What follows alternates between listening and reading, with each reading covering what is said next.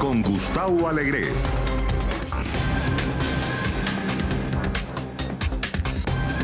Estados Unidos se prepara para una reapertura cada vez más inminente mientras el coronavirus se adentra incluso en la Casa Blanca. En México, la pandemia podría arrastrar a la pobreza hasta 10 millones de personas. ¿Cómo contener ese impacto? Y Uruguay sería el primer país en usar la aplicación de Google y Apple contra la COVID-19. ¿Están dadas las condiciones de seguridad para los usuarios? Comienza Club de Prensa con Gustavo Alegret.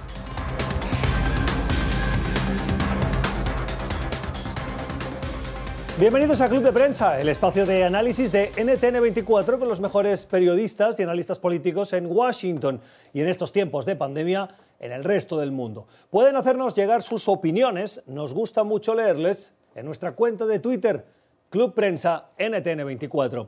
Esta mesa de trabajo hoy la vamos a compartir en los próximos 60 minutos con quienes ya nos acompañan de manera remota. Desde Montevideo, en Uruguay, saludamos a Mauricio Rabufetti, es periodista, es jefe de economía de la agencia France Press. Mauricio, ¿cómo estás? Muy buenos días, bienvenido a NTN 24. ¿Qué tal, Gustavo? Muchas gracias por la invitación, es un gusto saludarte a ti y a tu audiencia. Gracias por acompañarnos en esta mañana de martes, en quien también saludamos a Enrique Perret, es director de la Fundación US México, es analista político. ¿Cómo estás, Enrique? Bienvenido. Hola, Gustavo. Eh, pues muchas gracias por invitarnos. Un saludo a ti y a todo tu auditorio.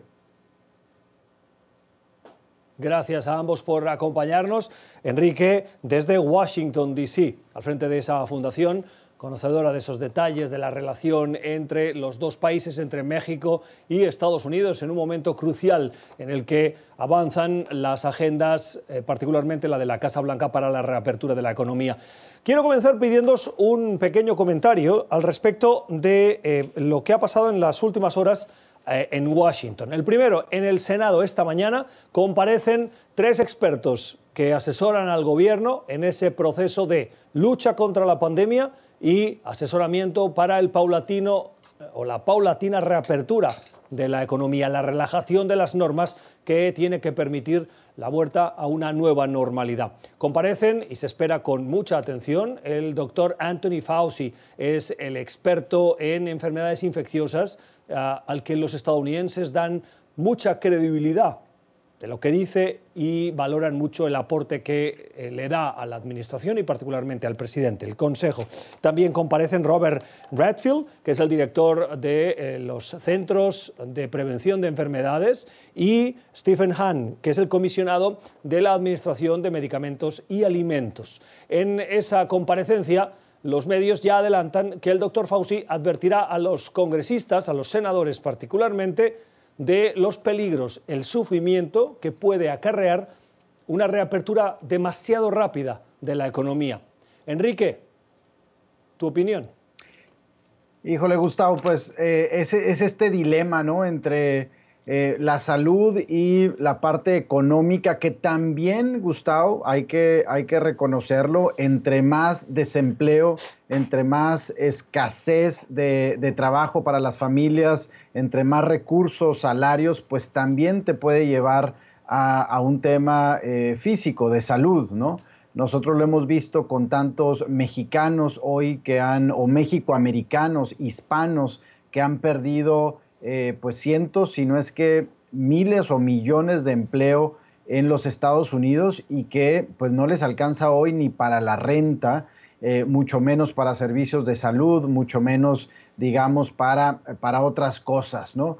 Son, son familias que hoy están pasando por momentos muy complicados y en ese dilema, Gustavo, me parece que, vaya, todos estamos a la expectativa de esta mañana de la comparecencia, la reapertura evidentemente tiene que llegar, vaya, tiene que llegar en los próximos días, porque ya estas familias no pueden esperar más. Sin embargo, ¿qué protocolos se van a establecer para que esta reapertura se dé en un balance entre salud y, eh, desarrollo económico, o reapertura económica? Me parece que ese es el, gran dilema que está enfrentando los Estados Unidos, que está enfrentando México y que va a enfrentar pues todo el mundo. En el caso de México se espera también un anuncio del presidente López Obrador en los próximos dos días. Se anunció que mañana, quizá el jueves, eh, se establecerán estos protocolos para la reapertura, Gustavo, tanto de, desde restaurantes, vaya, las famosos no, no esenciales, las famosas industrias no esenciales, sabemos que las esenciales pues están trabajando a todo lo que da. La pregunta son las no esenciales. Eh, tantas manufacturas en, México que están además pues vinculadas 100% a la cadena de, eh, industrial de los Estados Unidos. Ese yo creo que es un, un riesgo mayor. Si no encontramos la fórmula correcta para reabrir, va a ser muy complicado, Gustavo, en los próximos meses ver un, eh, crecimiento económico. Mauricio.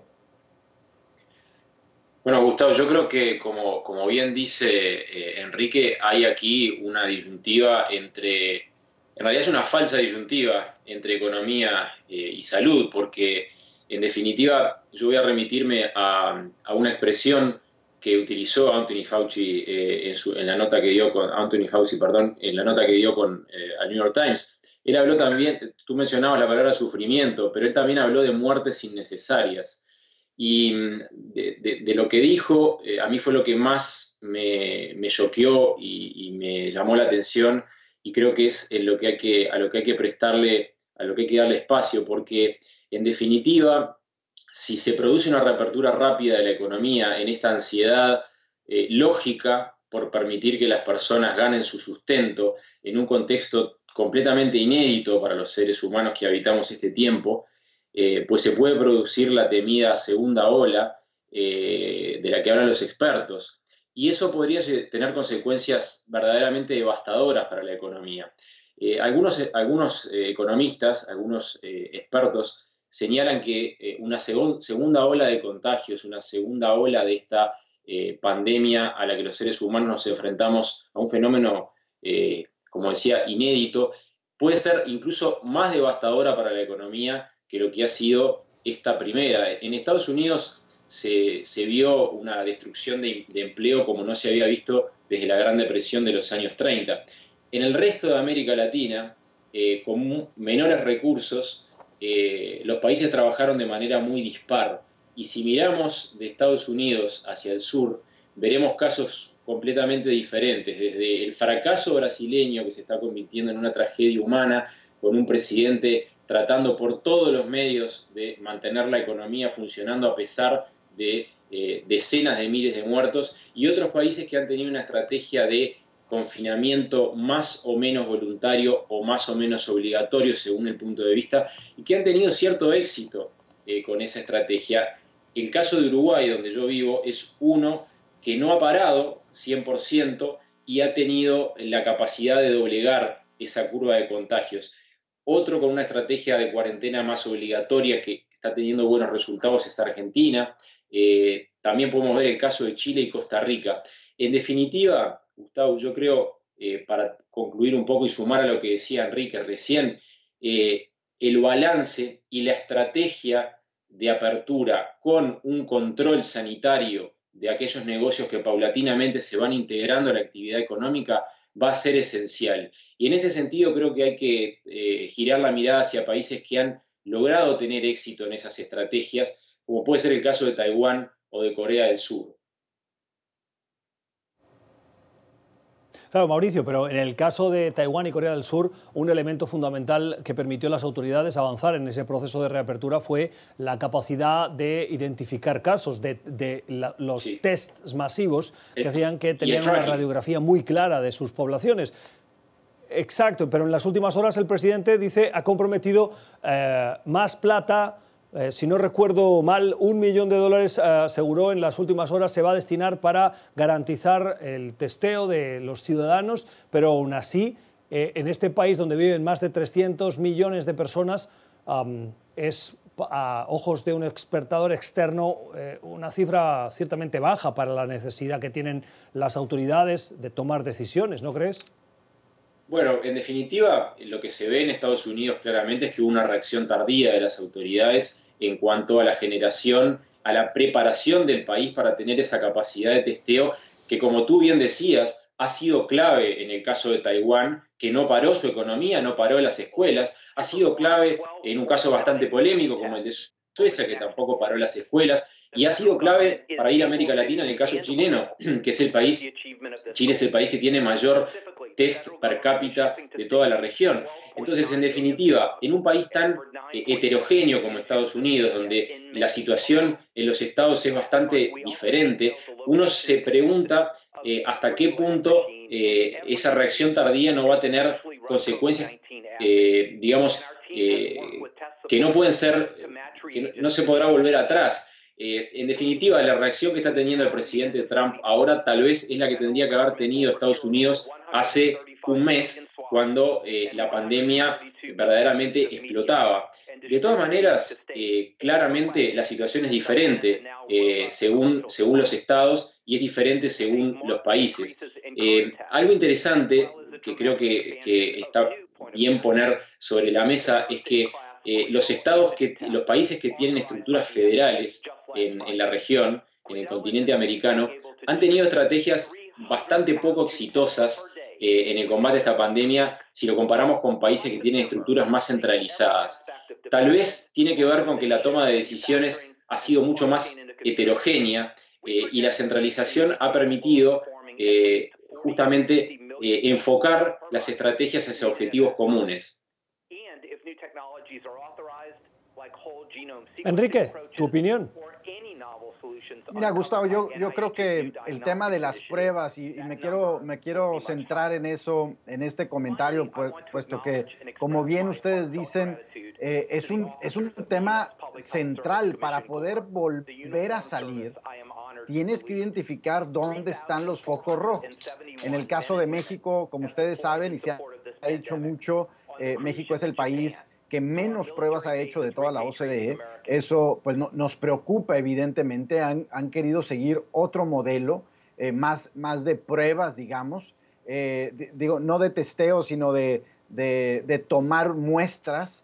Y, me parece además, Gustavo, que nos estamos moviendo, al menos en los Estados Unidos, eh, universidades como Harvard dicen que, que Estados Unidos tendría que estar haciendo 20 millones de pruebas al día pero además nos estamos moviendo de las pruebas típicas para saber si, si tienes o no el coronavirus, también a las pruebas de los anticuerpos, saber si ya lo tuviste, si, en si podría ser inmune y en ese caso, pues a lo mejor cierto eh, porcentaje de la población ya podría salir, dejando a los que son más vulnerables todavía en confinamiento. Esas estrategias me parece al menos, en México no las estamos eh, siguiendo, me parece que en países de Latinoamérica pues tampoco estamos en esa etapa de, estas pruebas y del, y del rastreo, ¿no? La capacidad de un Estado, de un país de poder rastrear a través ya sea de estas propias pruebas, pero luego de tecnología y poder tener una, eh, pues esa capacidad estratégica de, monitorear y de avanzar, eh, yo creo que va a ser esencial ante la falta, Gustavo, y hay que volverlo a decir, pues la falta hoy de un tratamiento efectivo y de una vacuna eh, que podría tardar todavía meses, ¿no?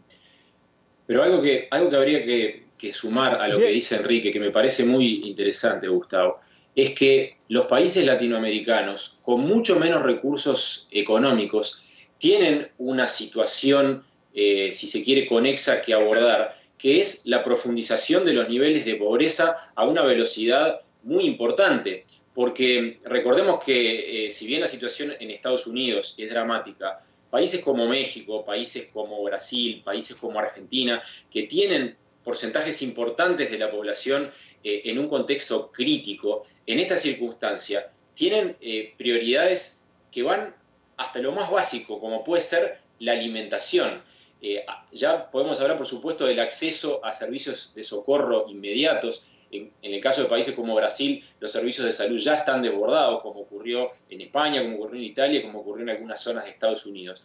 Pero nuestros países latinoamericanos tienen problemas básicos cotidianos como puede llegar eh, hacer el, acceso a alimentos de sus ciudadanos. Es decir, en este momento, en paralelo, los gobiernos deben enfrentar esa creación de capacidades de testeo que planteaba Enrique y eh, llenar las necesidades más básicas de sus ciudadanos.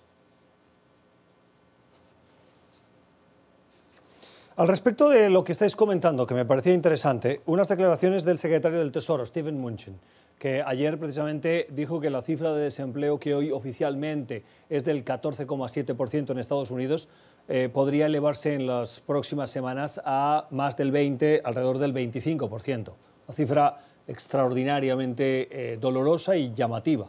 Pero eh, ha dicho, ha justificado que el, daño económico que se está infligiendo en la, eh, en la economía de Estados Unidos eh, justifica la reapertura. Y sus palabras han sido, estamos hablando de un daño económico permanente para el pueblo estadounidense si no se reabre. Dice, reanudaremos, y ha defendido, reanudaremos la actividad de una manera razonada.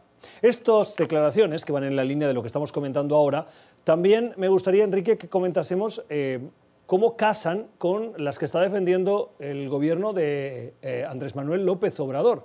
Un López Obrador que analiza cómo reactivar la industria relacionada con Estados Unidos, algo de la que yo hemos venido hablando en este programa, pero que no se ha acabado de concretar. No sé si este anuncio de esa industria vinculada a Estados Unidos viene por un interés para no dañar la economía, por un interés para complacer al presidente Trump o por simplemente querer que la economía de, Estado, de México se reactive lo antes posible.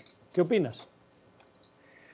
Mira, Gustavo, eh, las cadenas de suministro entre México y Estados Unidos son sumamente profundas. Es algo que habíamos venido diciendo a lo largo de dos décadas, defendiendo evidentemente nosotros, defendiendo eh, el Tratado de Libre Comercio que teníamos, el famoso NAFTA, y ahora pues la renegociación del USMCA.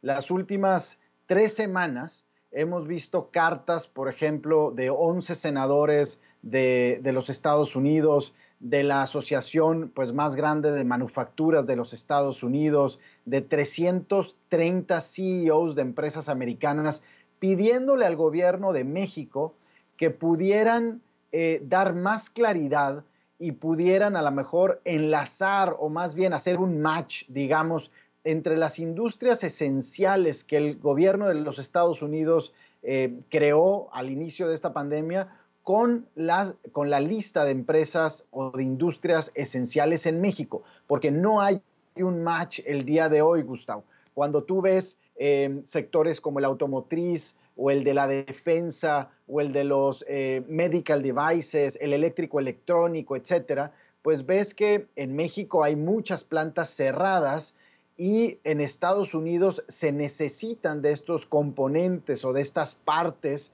em, para que la, economía pueda eh, restablecerse en los Estados Unidos. Esa, llamémosle, eh, presión de los Estados Unidos, incluso del Pentágono y de la Casa Blanca a México, me parece que ha llevado al gobierno mexicano a considerar em, la apertura de ciertas industrias vinculadas a los Estados Unidos. En México, 3 millones de empleos directos dependen de la manufactura, de los programas que les llamamos IMEX, que son de importación temporal y de exportación de bienes. 7.5 millones de empleos indirectos se sostienen gracias a estas industrias. Estamos hablando de miles de plantas de manufactura aeroespacial, automotriz, eh, textil, eh, electrodomésticos, tecnológicos, etcétera, que, que, me parece que, eh, vaya, pues han estado cerrados ya a lo largo de un mes y medio, casi dos meses, y son necesarios para la industria estadounidense. Volvemos a este dilema entre la apertura económica y, y la salud pero me parece que se están analizando hoy, Gustavo, ciertos protocolos que se pueden llevar a cabo para restablecer las operaciones. Ahí lo que nosotros hemos dicho, Gustavo, es que estas empresas, las internacionales, la, digamos que la base que deberían, con la cual deberían de operar no solamente en México, sino en toda Latinoamérica, debe de ser al menos la misma base de protocolos que se utilice en los Estados Unidos. No podemos dejar de pedir menos que eso. Esto es Club de Prensa, hoy con las opiniones de Enrique Perret y de Mauricio Rabuffetti. Vamos a la primera pausa. Al volver iremos al Senado para escuchar parte de esas declaraciones, si todavía se están produciendo, de los expertos de la administración estadounidense sobre la pandemia y cómo enfrenta esta administración la crisis de la COVID-19. Ya regresamos.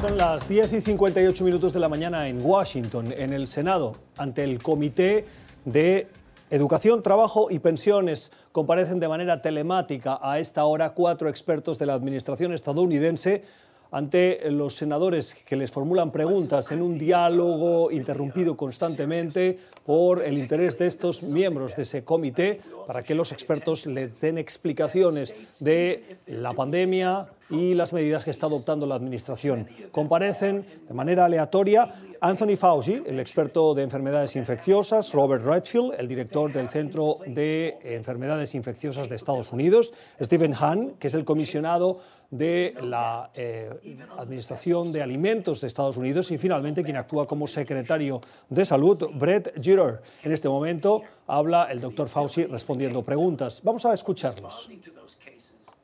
Para responder con buena identificación y buena identificación de los contactos. Esto determinará si se puede continuar hacia adelante mientras se trata de reabrir Estados Unidos. Entonces, no solamente se trata de hacerlo en el momento apropiado, sino también con las circunstancias apropiadas para tener las capacidades de responder cuando la inevitable, el inevitable resurgimiento de infecciones ocurra. Por meses esta administración ha estado plagada por metas no cumplidas, por problemas en la cadena de suministros y han realizado una fracción muy pequeña de pruebas que necesitamos. Y ayer el presidente dijo que Estados Unidos ha realizado pruebas masivas.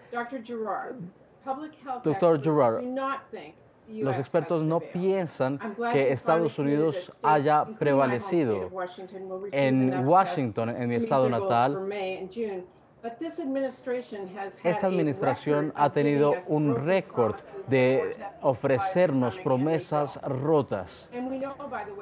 Y sabemos que las pruebas necesitarán una un largo camino. Entonces, quería preguntarle el día de hoy, la administración y su plan estratégico que está requerido bajo el paquete de COVID-19, esa estrategia de pruebas incluirá objetivos específicos para las capacidades de suministro y eventuales casos de escasez. Gracias, senadora Murray. Sí, nosotros continuamos trabajando y progresando mientras construimos las capacidades necesarias. Hemos establecido metas con los estados de 12 millones de pruebas en los próximos meses. Creemos que esas metas serán positivas, serán cumplidas en junio, pero como el doctor Fauci dijo, en verdad tenemos que estar basados con las bases. Esperamos cumplir con las metas mientras abrimos nuestras comunidades y entramos a la fase 2. Esos números podrían aumentar significativamente en el otoño cuando tengamos la influencia circulando con el coronavirus. Entonces, sí, las metas tendrán que cambiar basados en las evidencias. Estamos altamente comprometidos en asegurar la cadena de suministros. Estamos trabajando día a día con cada fabricante para que en junio podamos ofrecer las necesidades que requieren. De acuerdo con usted, cuando puedan tener ese plan específico, veremos cifras. Ustedes nos van a estar comentando sobre las metas de pruebas de capacidades de suministros. Ustedes nos darán los objetivos específicos. Le diré, sí, señora. Sabemos los puntos en específico, las cantidades específicas que tendremos en el verano. No, ¿cuántos necesitamos? Sí, Nosotros hemos desarrollado las necesidades trabajando con los estados individualmente con las ciudades para que en mayo tengamos 3.9% de las pruebas en todos Estados Unidos, de toda la población de Estados Unidos. ¿Cuántos necesitaremos, no solamente en mayo, sino en los próximos meses para que nosotros podamos prepararnos? Es lo que está sucediendo a las 11 y 3 minutos de la mañana en el Senado de los Estados Unidos, donde, como ven, comparecen de manera parcial eh, telemáticamente cuatro expertos de la administración estadounidense, entre ellos el doctor Fauci, la voz más apreciada de ese equipo de expertos que asesora al presidente de Estados Unidos. Los legisladores preguntan, los senadores preguntan sobre el alcance de las medidas, sobre el impacto de la pandemia y sobre dos cuestiones que por lo que hemos visto hasta ahora interesan, de acuerdo a las preguntas que están realizando. Una, el alcance de los test, de las eh, medidas para identificar a ciudadanos que están infectados y el segundo sobre una posible, una potencial segunda ola de contagios que se podría producir.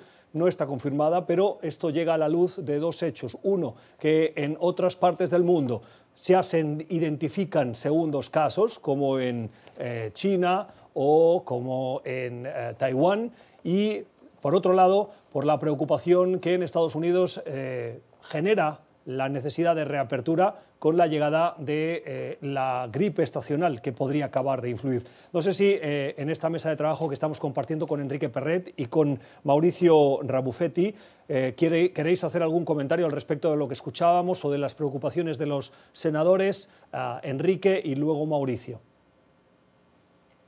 Gustavo, yo mi comentario también es en Estados Unidos estamos viviendo además de la de la toda la comunicación alrededor del tema de salud y toda la comunicación alrededor del tema económico, desempleo, industrias esenciales, pues también hay que, hay que eh, decir, estamos viviendo en una, eh, en una plataforma política, ¿no, Gustavo? Hay una elección en noviembre presidencial y eso eh, preocupa un poco desde el punto de vista de desinformación.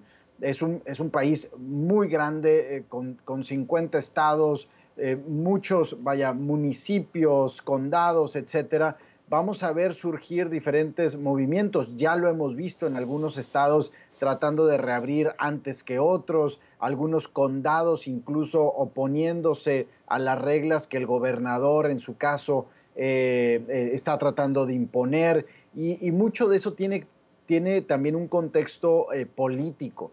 El tema de la desinformación a partir del surgimiento de, esas, eh, de esos movimientos, por pequeños, medianos o grandes que sean, eh, eh, preocupa, porque al final del día hay muchos movimientos que están tratando de llevar a la gente hacia afuera. Vimos incluso en algún momento, Gustavo, personas armadas, por ejemplo, en, frente del edificio de gobierno del estado de Michigan y vaya, yo creo que hay que tenerlo siempre presente, el que hay también un componente político en todo esto. Un, país sumamente polarizado, eh, tú lo, puedes ver también en, los medios de comunicación, eh, y eso pues hay que tenerlo atento para quienes estamos escuchando todo el día o buscando información o queriéndonos informar de manera oportuna y certera. Mauricio. Gustavo, yo vuelvo a, los testimonios de los expertos que escuchábamos recién. Eh, evidentemente existe una preocupación eh, importante de que se produzca una segunda ola de esta pandemia.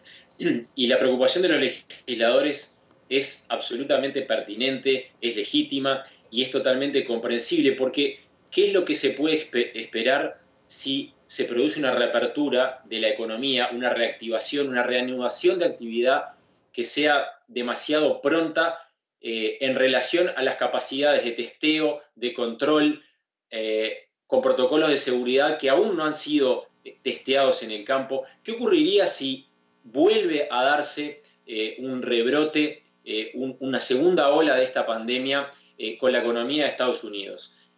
Podría ser catastrófico, porque tomaría, eh, llegaría esa segunda ola en un momento en el cual hay millones de personas sin empleo, muchas empresas cerradas que no se sabe si van a poder reabrir, pero más aún, le daría un golpe político al gobierno norteamericano en un momento en el que el presidente Trump quiere eh, la reelección. Es decir, la preocupación de los legisladores es totalmente comprensible desde dos puntos de vista.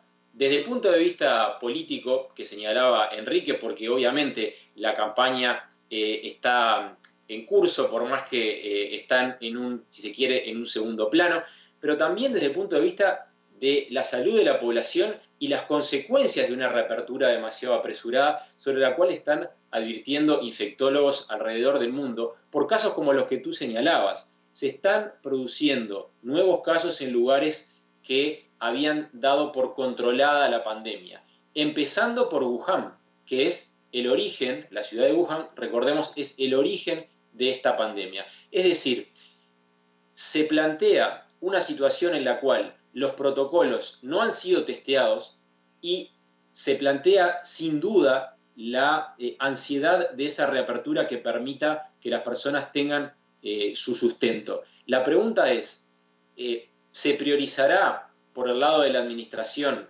esa reapertura aún sin tener las capacidades de testeado eh, sobre el terreno? Esa es la gran pregunta que creo que tenemos que hacernos a la luz de lo que han sido las estrategias exitosas alrededor del mundo. ¿Cuánto puede permitirse avanzar Estados Unidos en esta reapertura económica sin tener aún desplegadas en el terreno esas capacidades de análisis para poder hacer el tracking, para poder hacer el seguimiento de aquellos casos confirmados o sospechosos de coronavirus.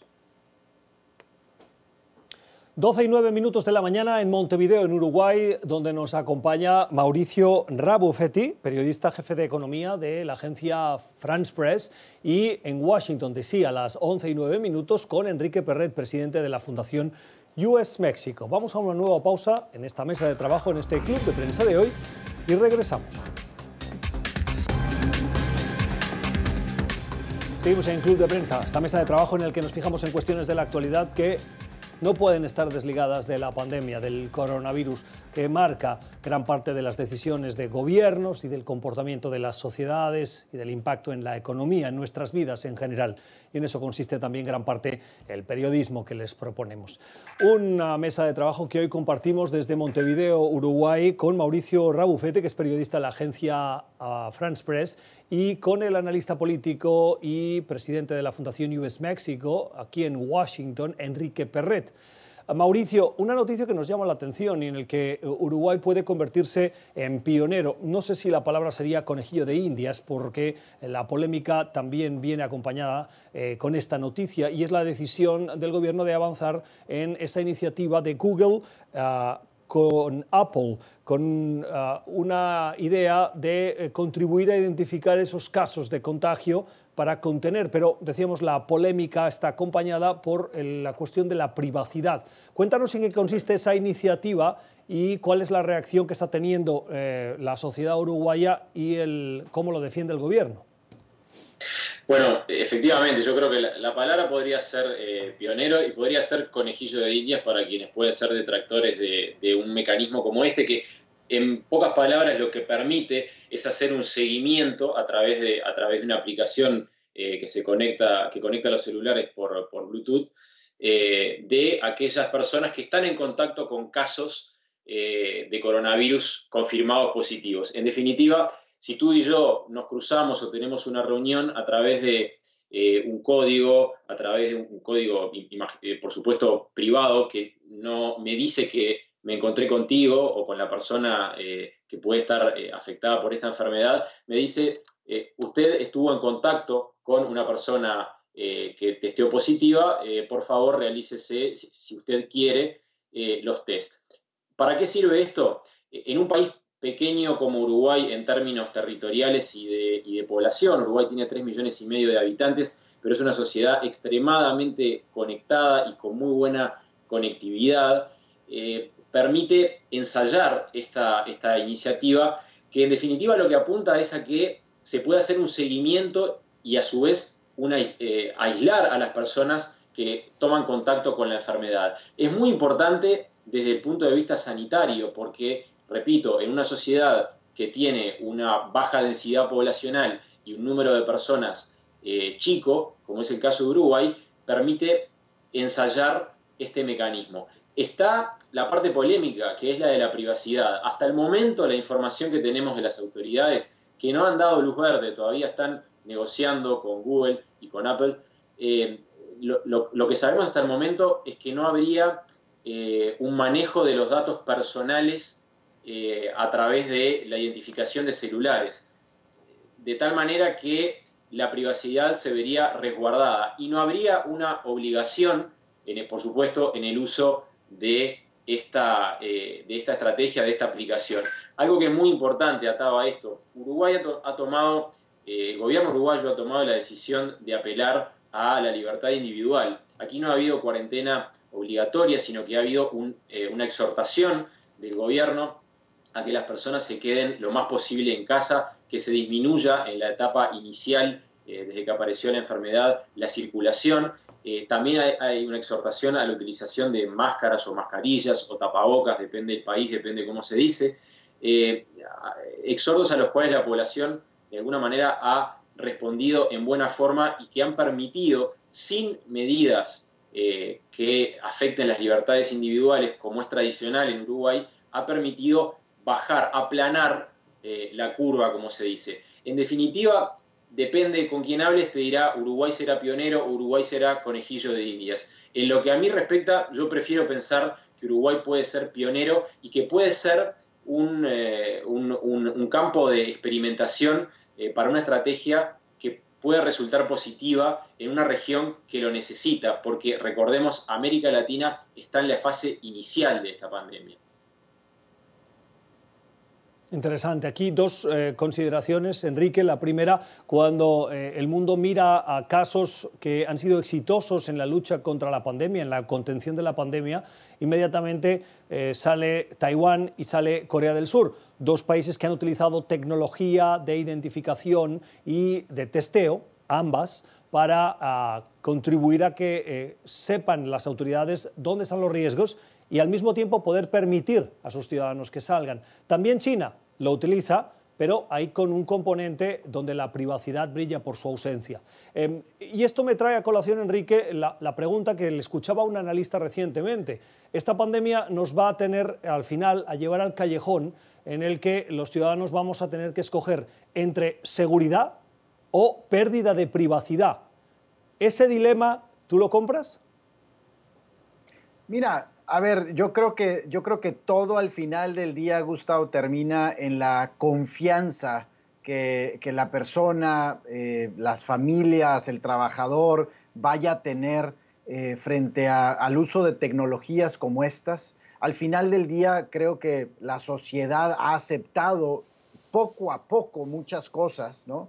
Eh, tu teléfono celular hoy eh, pues si utilizas diferentes aplicaciones, desde temas de transporte, eh, el, alimento, el Facebook, la red social, etcétera, pues poco a poco has ido cediendo un poquito de privacidad primero con cierto grupo de confianza, luego con grupos más grandes, etcétera, etcétera.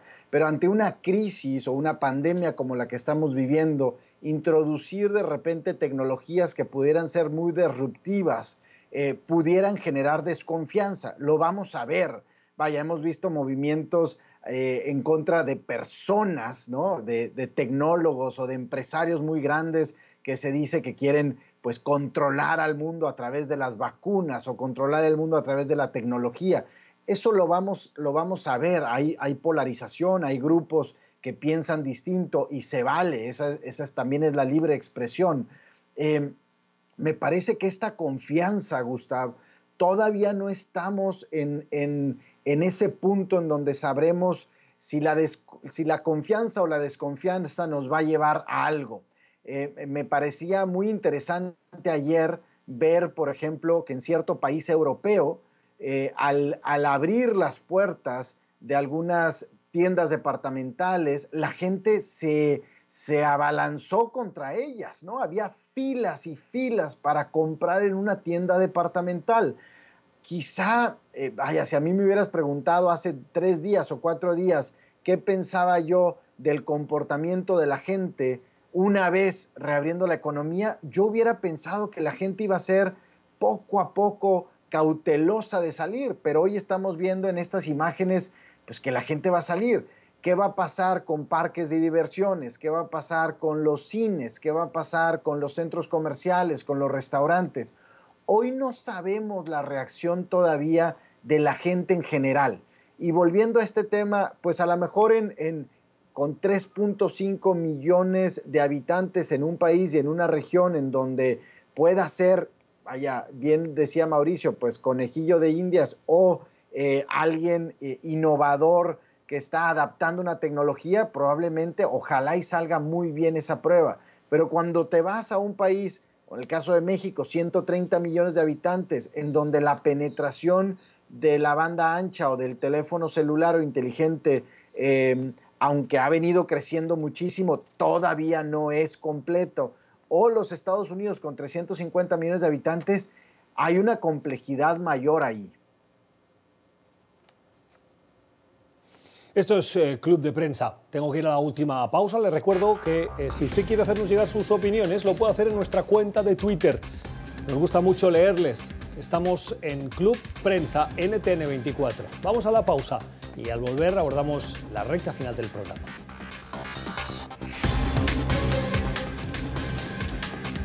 Recta final en este programa, en esta mesa de trabajo. Antes de irnos a la pausa, Mauricio, quiero darte la palabra al respecto de eh, lo que comentábamos antes de la publicidad con Enrique sobre esa iniciativa de Apple y Google con el gobierno de Uruguay.